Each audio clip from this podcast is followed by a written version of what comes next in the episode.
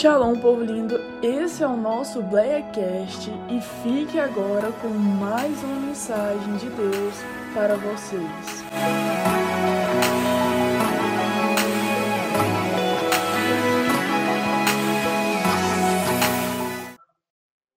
Abra sua Bíblia no livro de Números, no capítulo,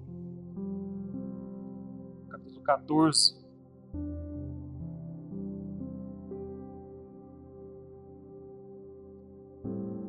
14, no verso 21.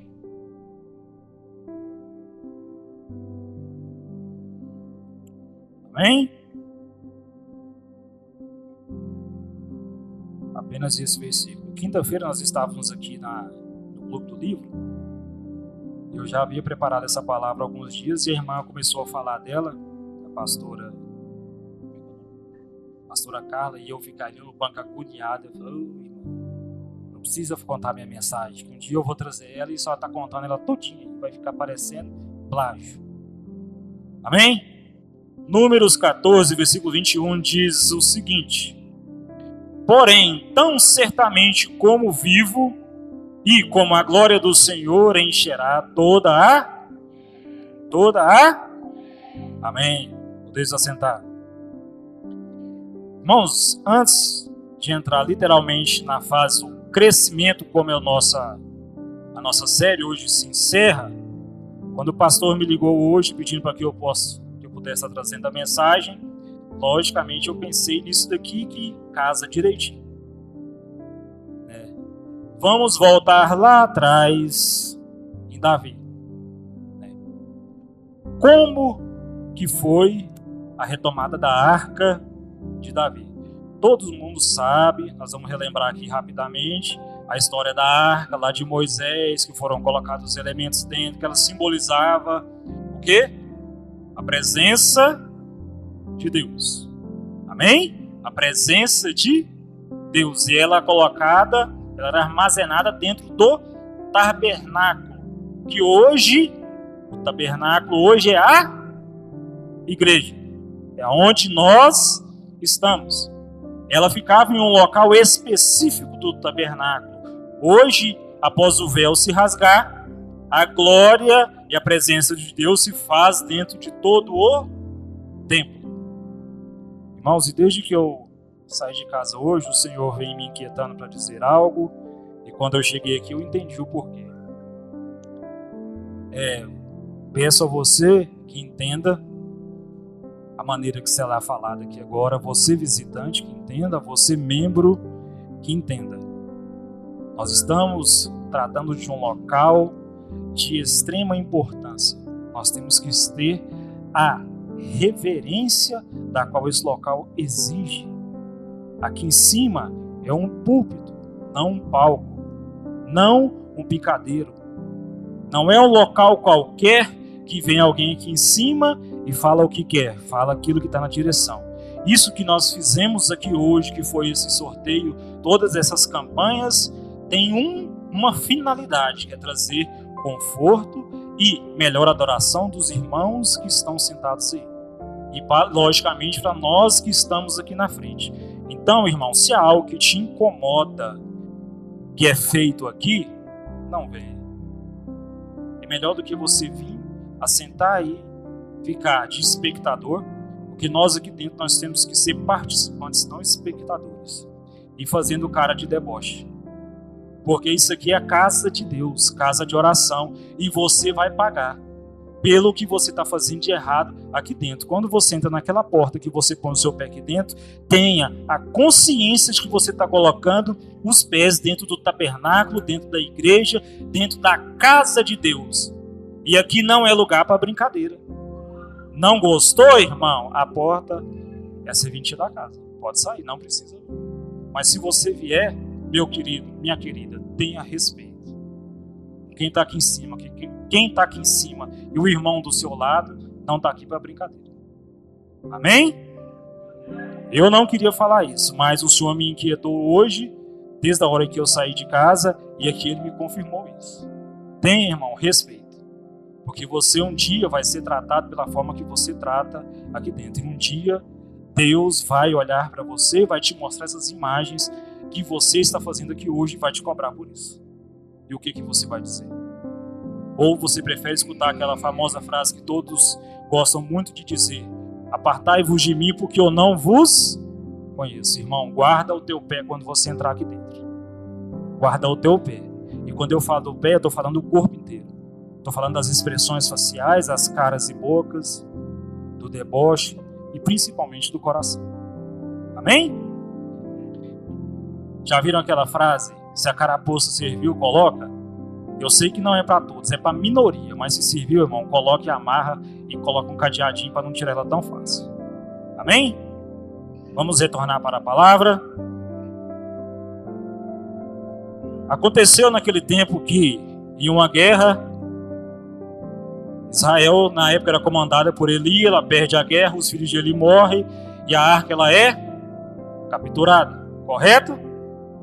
Ela é levada para uma cidade filisteia. E por lá ela fica quanto tempo, irmãos? Essa história é bem conhecida. Sete meses. E durante esses sete meses, ela passa por cinco cidades. Correto? E o que, que aconteceu nessas cinco cidades? Morte. As plantações morreram, os animais morreram, pestes, na Bíblia fala de ratos, tumores que saíram dos corpos daqueles habitantes ali. Então, é, isso porque a glória de Deus era manifesta através da arca. E não é qualquer um que pode ter a glória de Deus manifestada perto dele ou nele, porque da mesma forma que ela nos beneficia, ela pode prejudicar aqueles que a tratam de maneira errada. O que que isso tem a ver com crescimento? Vamos chegar lá. Porque para haver crescimento, precisamos ter conhecimento. O nosso crescimento, independente da área que for, ele gera desconforto, ele gera dor. Meu filho ele cresce muito rápido, né? e, esse, e, quando ele era pequeno, se me engano, ele tinha dois anos e meio, três, que ele estava andando, ele parava e colocava a mãozinha na perna e falava: Papai, está doendo. Eu levei no médico, o médico riu e falou: Não, isso é a dor do crescimento. Ou seja, crescimento gera desconforto, gera dor tira você do local que você está, para que haja um crescimento, porque fazendo as mesmas coisas você terá o mesmo resultado. Hipocrisia é você querer ter resultado diferente fazendo sempre o mesmo.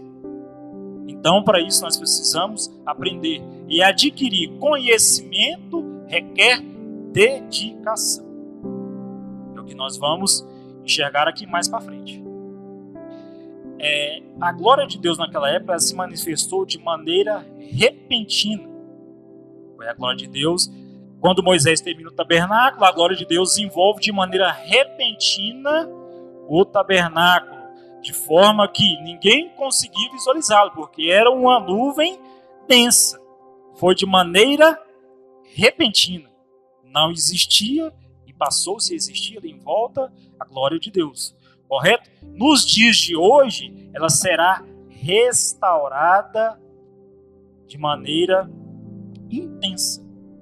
Haverá uma intensidade na restauração, ou seja, a glória de Deus será manifesta mais do que outrora. Isso nos leva a ter a consciência de que precisamos estar preparados para quando o Senhor voltar, que a restauração será de maneira intensa e rápida. As escrituras revelam que ela foi repentina, mas aqui assegura a segunda glória de Deus que virá será rapidamente restaurada. Porque ela já aconteceu outrora e ela deixou de existir por um motivo.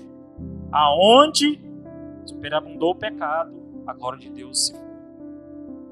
Lá, lá atrás, quando os filhos de Eli prostituíam, roubavam, cometiam glutonaria em frente ao templo, como que era a lamparina que simbolizava a presença do Espírito Santo, a presença de Deus, ela estava quase se apagando. Ela não se apagou porque lá dentro ainda havia um remanescente da glória de Deus que se chamava Samuel.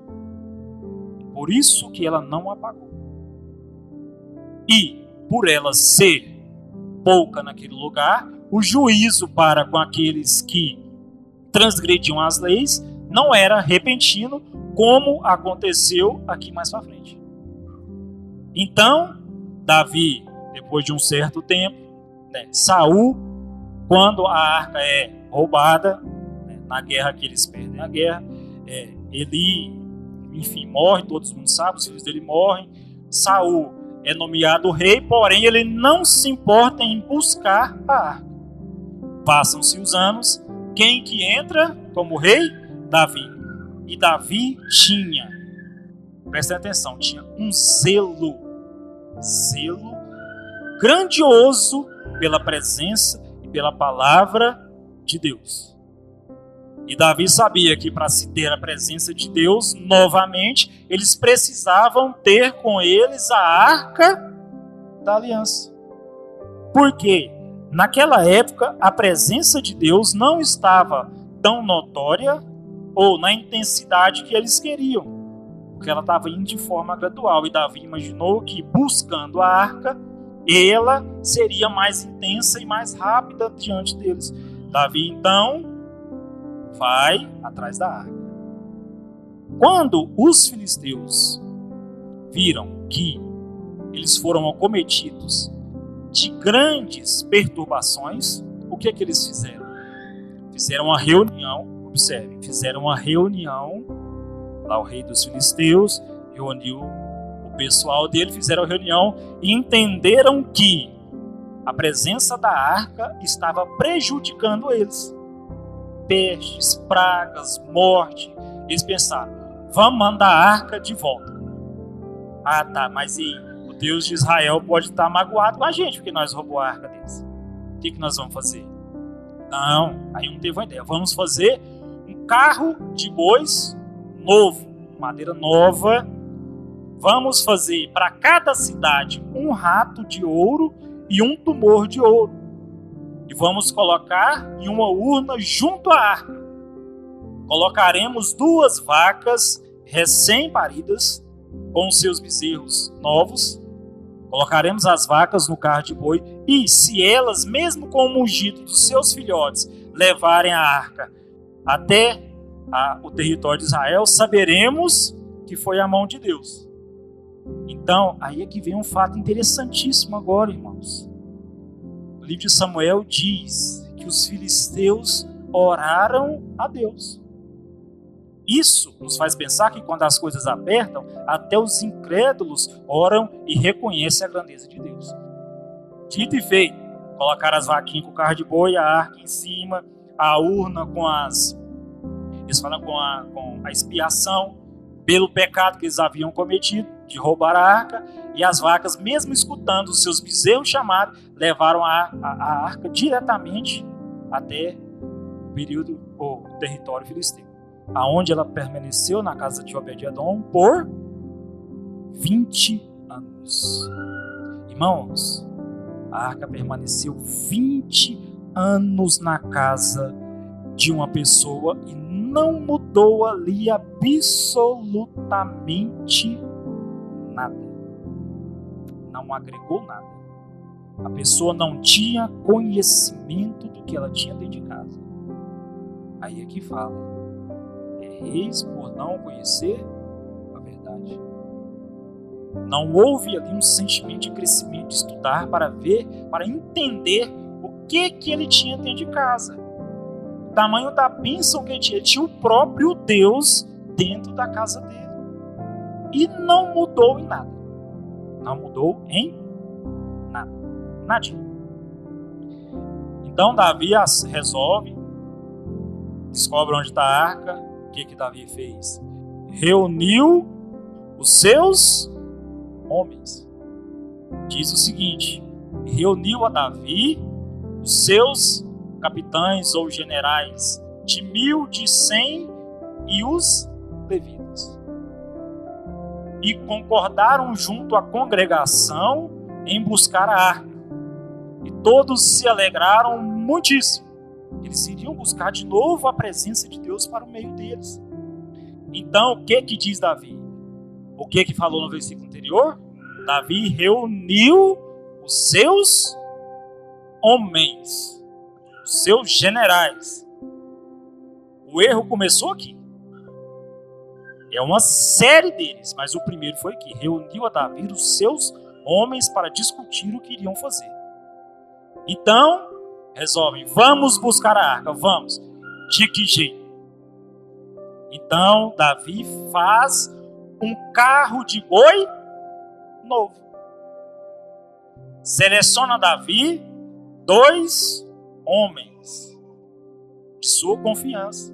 Pensa, você vai ser escolhido por um rei para poder ir lá buscar a arca do Senhor. Então Davi reúne toda Israel, toda a congregação e alegremente diz que eles tocavam instrumentos com toda a força e muito se alegravam. E Davi também. Então Davi vai lá, escolhe dois homens que a congregação concordou, que os homens deles concordaram e vão buscar. Chega lá, pega a arca, coloca no carro de boi novo. E vai conduzindo e vai dois homens da confiança de Davi conduzir é, esse carro. Estão conduzindo. Mas em um determinado momento, o que, que acontece? O boi, o boi tropeçou. E o que que fez Usar? Usar colocou a mão para segurar a arca e morre instantaneamente. Na Bíblia diz, eu vou ler para vocês para eu não errar. Quando chegaram à ira de Macom, estendeu Usar a mão à arca de Deus e assegurou, porque os bois tropeçaram. Então a ira do Senhor se acendeu contra Usar e Deus o feriu ali, ali, ali no seu lugar e morreu junto à arca. Ou seja, então, irmãos, nesta hora, Davi para, se enfurece, porque ele vai pensar: oh, nós estamos fazendo tudo certo, fizemos tudo certo, estamos lá, vamos lá buscar a arca do Senhor de novo. A alegria do povo é grande. Tocam músicas, cantam e dançam na presença do Senhor. Fizemos tudo certo. Por que que Deus matou? E Davi tinha estima por usar, porque como é que ele iria escolher um homem que não era da confiança dele, que não era do círculo de convivência dele? Dois, um morreu na hora e Davi se ira só que ao mesmo tempo a ira se transforma em medo. Que há uma diferença muito grande em ter medo e em ter temor. O medo te afasta, o temor faz com que você chegue perto e tente conhecer para que você não possa errar. Davi, neste momento, teve medo. Ele diz em 1 Samuel, se não me engano, capítulo é, 6. 1 Samuel, se não me engano, 6. 6 ou é 7. Ele vai dizer assim: como poderá a arca do Senhor vir a mim? Se usar de encostar nela morreu. E Davi sabia do seu coração. Aí, irmãos, vamos para os motivos agora. Estava certo, o zelo era grande, mas o conhecimento era pouco. Com conhecimento nós crescemos. O que que Davi fez? Mandou fazer um carro de boi novo a mesma coisa que os filisteus 20 anos atrás fizeram. A mesma coisa. Mesmo Davi sendo rei segundo o coração de Deus. Ele fez um carro de boi novo.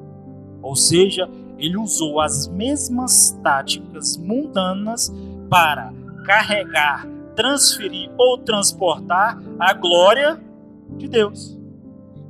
Trazendo para os nossos dias hoje, irmãos, é o que nós vemos de larga escala. Muitos condenam a atitude de Davi, mas fazendo a mesma coisa. Fazendo as mesmas táticas. Poder atrair o povo do mundo. Não, eu vou colocar isso aqui na minha igreja. Eu não vou colocar isso daqui. Essa doutrina aqui não serve, porque isso aqui afugenta. Afugenta, mas salva. Eu estou trazendo lá do mundo aqui para dentro, dentro algo que foi feito lá atrás, lá nos primórdios. A mesma coisa, tratando a glória de Deus, a presença de Deus, da mesma forma que ela é tratada lá fora. Igreja é transformação, não é adaptação. Você quer se adaptar? É dali para fora. Pega a sua Bíblia e rasga.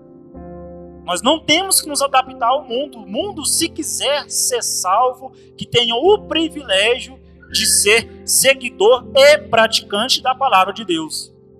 E nós estamos aqui para dar o exemplo de que aqui dentro é melhor do que lá fora. Nós vamos passar pelas mesmas dificuldades? Vamos sim. Porque o mal, né, tem um ditado aí que é, é, é ruim de falar, mas é pau que dá em Chico, dá em Francisco. A mesma coisa que acontece com o mundo lá fora, nós somos acometidos por desastres naturais, por política mal sucedida, por eventos aleatórios. Se você mora em um bairro perigoso, o risco de você ser assaltado é grande. Nós estamos sujeitos aos males do mundo. Porém, os efeitos que eles causam em nós são diferentes. A Covid veio só para quem não é crente? Ou ela deu uma enxugada na igreja? Aqui não foi, não foi tanto. Eu falo aqui na região. Mas para fora, irmãos, teve igreja que, que eu estava lendo, se não me engano, semana passada, teve igreja que ficou só o pastor. Foi todo mundo. É lógico que não era uma congregação grande, né? mas ficou só o pastor vivo, o restante, e vivo ele, ele e ele. A família dele foi também. Só ele. Então, irmãos, os maus, o mal que acomete lá fora, acomete aqui dentro também. Porque muitas das vezes tratamos como Davi tratou, sem a menor reverência à palavra de Deus. Aí agora, né, Davi viu ali, morreu, Davi teve medo, o que, que ele fez? Deixou a arca na casa de uma pessoa mais próxima. Não vai ficar aí que nós vamos embora para poder pensar no que, que nós fizemos de errado. Né? Indignado porque que Deus não tinha aceitado a oferta deles que eles fizeram, que eles fizeram com tanto comprometimento e zelo. Eles foram zelosos demais, foram todo o percurso cantando e até que o acidente acontecesse, vieram também louvando e agradecendo o Senhor. Aí vem um detalhe. Ela ficou três meses na casa do irmão, lá, eu esqueci o nome agora. Ficou três meses e coisas extraordinárias aconteceram. Por quê? Por que, que 20 anos lá não aconteceu nada e aqui três meses o homem fica rico, riquíssimo? Porque ele sabia quem era Deus. Ele sabia qual a presença que estava dentro da casa dele. Ele saía dos seus afazeres e ansiava o momento em que retornasse para reverenciar aquele que estava dentro da sua casa. E grandes foram os frutos que ele colheu. Não é isso que a palavra de Deus diz? Volta Davi, né, lá para o palácio, frustrado porque perdeu dos seus amigos. Mas aí ele começa a fazer certo, irmãos. Por que, que deu errado? Aonde foi que nós erramos? Por quê? Começa a se questionar. Por quê? E sempre, irmão, se você pergunta o porquê, Deus vai te responder por quê. Aí nós vamos um pouquinho lá para frente. Vamos retornar um pouquinho também. Moisés escreve lá em Deuteronômio, capítulo 6, no versículo 1 e 2. Eu vou ler que é para não fugir da, da, da linguagem da Bíblia. E diz o seguinte: mandamentos para nós para que os da congregação cumprissem, mas o rei, além de cumprir aqueles, cumpriam um a mais. E diz o seguinte: Estas, pois, são, estes, pois, são os mandamentos, os estatutos e os juízos que mandou o Senhor vosso Deus, para se vos ensinar para os que fiz, para os que faz, fizeis na terra a que passeis a possuir para que temas o Senhor teu Deus e guarde todos os seus estatutos e mandamentos que eu te ordeno, tu, teu filho, o filho de teu filho, todos os dias da tua vida, e que teus dias sejam prolongados. Havia uma promessa, beleza? Guardar os mandamentos. Como é que a gente sabe os mandamentos, irmãos? Quando nós estudamos eles, correto? Aí nós vamos lá agora. Para Deuteronômio, Davi tinha que cumprir esse daqui. Mas ele tinha que cumprir esse daqui também. Além daqueles, porque ele era rei. Que diz o seguinte: Deuteronômio, Deuteronômio 17, versículo 18 será também que, quando se assentar sobre o trono do seu reino, então escreverás para si um traslado desta lei num livro de que está diante dos sacerdotes levita. Ou seja, era para ele ver o livro que os sacerdotes escreveram e ele mesmo escrever. Ele fazia uma cópia para ele. 19. E terá consigo e, e o terá consigo e nele lerá todos os dias da sua vida, para que aprenda a temer o Senhor seu Deus, para guardar as tuas todas as palavras desta lei e este estatuto para fazê-lo. Se Davi tivesse lido e estudado, adquirido conhecimento como a palavra de Deus mandava que um rei fizesse, teria acontecido o que aconteceu com Usar? ele teria morrido? Não, ele não teria morrido. Porque quando ele estivesse estudando diuturnamente, que é o que nós devemos fazer, a palavra de Deus, ele saberia que para a arca ser transportada havia regras. Irmãos, para adorar a Deus tem regras. E uma delas está com o coração quebrantado. É entregar tudo aquilo que você tem é abrir o seu coração e não se importar com o que vai ser lá de dentro, porque o nosso coração é mau, mas o Senhor é quem purifica.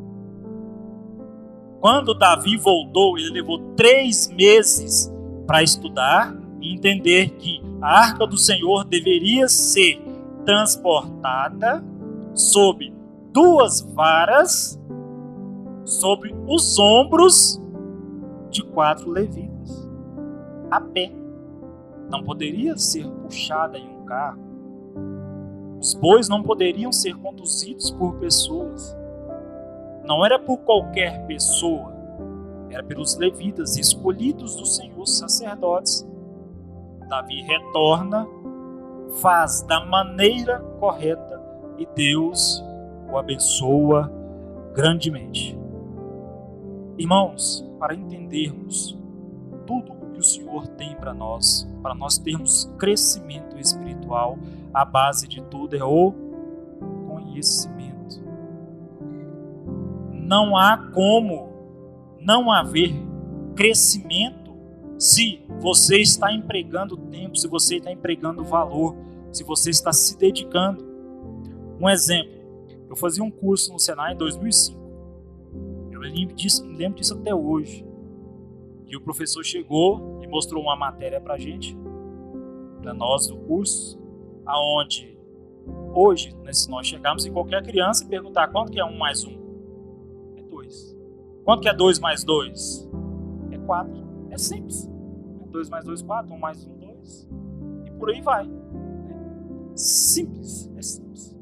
Mas aí teve um cientista, um físico, que se indignou e falou, em 2002, numa conferência de física de 2002, ele falou: Eu vou provar que 5 mais. ou que 2 mais 2 não é 4, é 5. E ele desenvolveu a teoria e foi para a conferência de física. Por ser um físico renomado, ele teve a palavra lá, tem aqueles quadrinhos lá. Né? E ele colocou 2 mais 2 igual a 4. Todo mundo concordou? A, detalhe, a plateia era só físico. Todo mundo concordou. 2 mais 2 é 4? É 4. Ele apagou 4 colocou um 5. Tá errado? Tá errado. 2 mais 2 não é 5, é 4. Ele começou a fazer uma continha lá. Aí foi fazendo, e foi fazendo a conta, e jogava fórmulas, e o conhecimento dele, e tudo. E na matéria diz cerca de uma hora e 25, uma hora e 30 mais ou menos, ele chegou no resultado. 2 mais 2 é igual a 5. Ele provou na questão todinha que ele fez que 2 mais 2 era 5. E todo mundo na plateia, que eram físicos também, todo mundo concordou com ele. Entenderam as fórmulas que ele colocou, as aplicações, tudinho, e 2 mais 2 não é 4 mais, agora é 5. Todo mundo concorda com isso, que 2 mais 2 é 5. Tá errado, mas ele provou lá por A mais B que é 5. E todo mundo ficou assim. Ele começou a. Ele, por ser, além de, de físico, ele era cristão, ele começou a, a pregar em cima daquilo que a maioria desses cientistas, uma qualidade que eles têm, né? Uma qualidade, não, um ponto em comum que eles têm é serem ateus, né?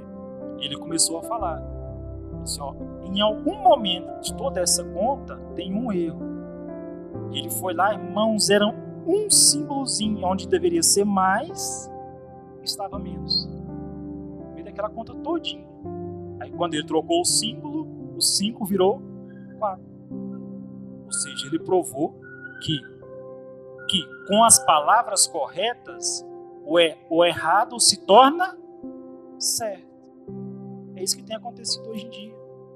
Ele usou tudo o que existe, cálculos, conhecimento, para provar que uma coisa simples de ser resolvida, 2 mais 2, é de uma complexidade e dá um resultado diferente.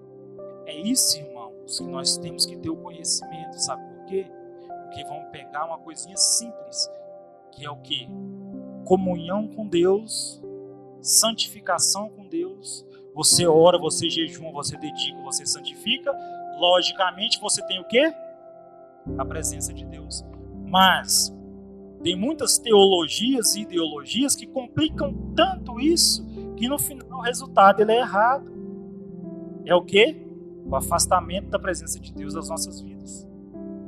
E para se ter crescimento espiritual, não precisa ser algo mirabolante. Não precisa plantar bananeira, virar de cabeça para baixo, não. É simplesmente ter conhecimento. Simplesmente ter conhecimento termos os nossos corações fortalecidos. Tiago já diz isso também. Nós começamos lá no Velho Testamento, agora já estamos lá em Tiago. Oséias também fala isso.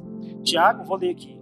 Tiago, capítulo 5, versículo 7 e 8 diz o seguinte: Sede, pois, irmãos, pacientes até a vinda do Senhor. Eis que o lavrador aguarda com paciência o precioso fruto da terra, até receber as primeiras e as últimas chuvas. O que, que quer dizer como as primeiras e as últimas chuvas aqui?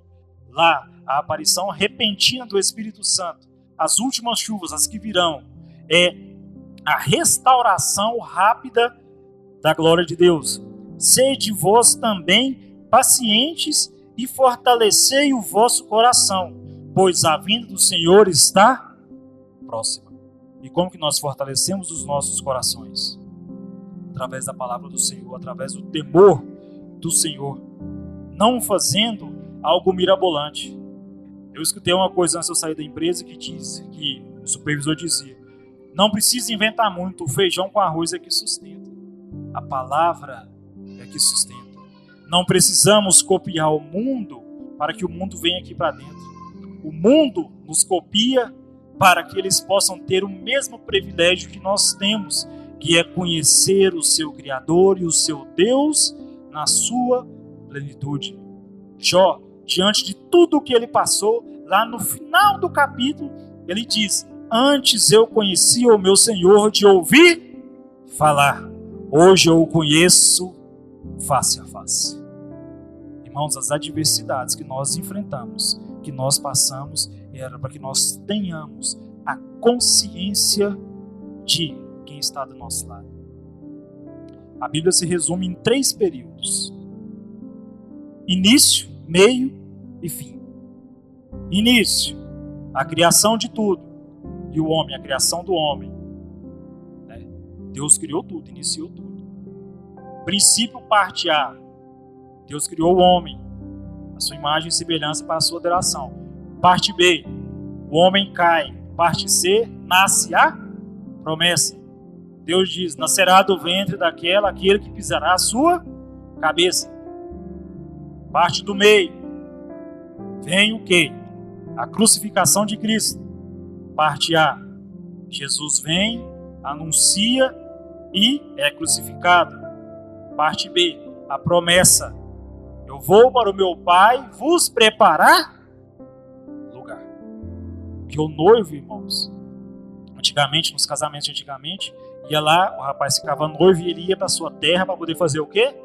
Construir um local para levar a sua esposa. Era tradição. Ele ia, ficava noivo, e dali ele ia embora. Enquanto ele não tivesse preparado a morada dela, onde é que ele ficar, provido todo o sustento, ele não voltava para o casamento. A promessa, parte B, parte do meio, a promessa. A, a crucificação de Cristo, incredulidade do povo. Parte B, a promessa. Final. Qual que é o final da Bíblia? O retorno de Jesus e o cumprimento da promessa. Das duas. Jesus foi preparar lugar e diz que retornaria poder buscar. cumprirá a promessa. Lá no começo, nascerá da mulher aquele que pisará a sua cabeça. Naquele grande dia, o que que Jesus vai fazer? Vai pisar na cabeça. Então, início, meio e fim. No fim tem a parte A, a parte B. A parte B é quando Jesus retorna e pisa na cabeça. A parte A já está se cumprindo hoje. Se você olhar o panorama do mundo, as escrituras nunca foram tão vívidas tão palpáveis quanto elas são hoje. Irmãos, crescimento demanda esforço. Esforço é você sair do paradigma, do paradoxo, e seja lá do lugar que você estiver parado. Então, irmãos, é joelho no chão. Tem um irmão que, um testemunho que, que um irmão conta que ele foi conversar com o Satanás e falava que morria de medo daqueles crentes que viviam com o pé para trás. Mas ele ficou encucado com aquele negócio, pé para trás, pé para trás. O que é pé para trás? Aí dizia que nada sai da cabeça dele. O que é pé para trás? Quando você fica ajoelhado, seu pé fica que jeito? Atrás. Então, irmãos, quando você está de joelho, há um céu inteiro de pé na sua retaguarda te protegendo. E quando você está de joelho, é que você ganha as grandes batalhas. De joelho é que o crescimento acontece. O joelho dói, é o desconforto. É bom orar? Mas é ruim também. E quem falar que ama orar, ama orar, está mentindo. É porque orar, às vezes, você fica chato. Você fica ali ajoelhado, só conversando, conversando, só você conversa. E quando a pessoa que você está conversando, que é Deus, acha necessário, fala com você.